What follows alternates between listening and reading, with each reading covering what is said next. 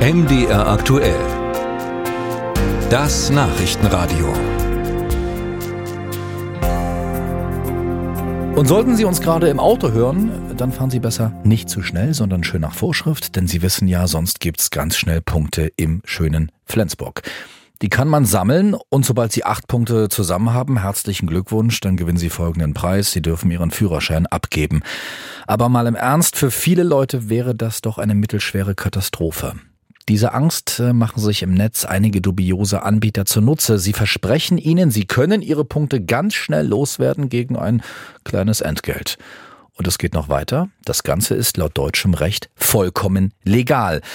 Was auch den Teilnehmerinnen und Teilnehmern beim Verkehrsgerichtstag in Goslar ein bisschen komisch vorkommt, die sich deshalb heute mit diesem Thema beschäftigen wollen. Uta Georgi. Punktehandel Flensburg, seriöse und zuverlässige Übernahme ihrer Punkte und Fahrverbote. So oder so ähnlich heißt es auf diversen Internetseiten, die ein umstrittenes Geschäft anbieten. Für ein paar hundert Euro kann man seine Punkte auf andere Personen abschieben. Die dubiosen Anbieter agieren dabei mit Strohmännern, die im EU-Ausland gekauft werden.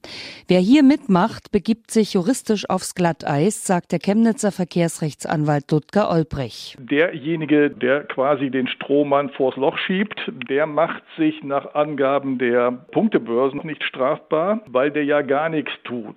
Das ist natürlich eine höchst fragwürdige Ansicht, denn grundsätzlich ist er ja nicht nur passiv. Er setzt sich mit der Punktebörse in Verbindung, er schickt den Anhörungsbogen dorthin etc. und er leistet natürlich auch Zahlungen. All das deutet schon darauf hin, dass er die Fäden in der Hand hält und das wiederum hätte zur Konsequenz, dass er sich damit auch strafbar macht. Dafür jedoch müsste die Straftat entdeckt werden. Das aber ist zeit- und personalaufwendig.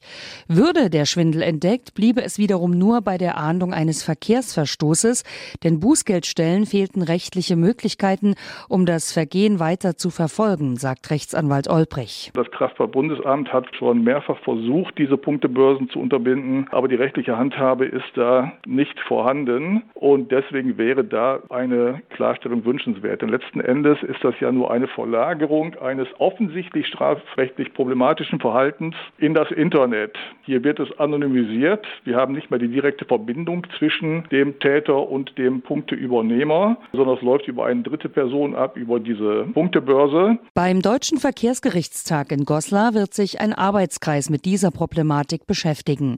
Professor Peter König, ehemaliger Richter am Bundesgerichtshof, leitet den Arbeitskreis. Er sagt, Aufgabe des Arbeitskreises wird es sein, eine Empfehlung zu entwerfen, ob der Gesetzgeber aufgefordert wird, da Sanktionsvorschriften entweder im Strafrecht oder im Ordnungswidrigkeitenrecht einzuführen. Aus meiner eigenen Sicht ist es nötig. Ich finde, man kann das nicht hinnehmen, dass Punktehändler da sind, die sich da Geschäft draus machen, den Staat vorzuführen. Die Justizministerkonferenz hat sich im Jahr 2018 schon einmal damit befasst und hat den Bundesjustizminister aufgefordert, Sanktionsvorschriften einzuführen. Und dann haben sie es 2022 nochmal beschlossen. Bis heute aber ist der Gesetzgeber nicht aktiv geworden. Deshalb nun ein weiterer Versuch.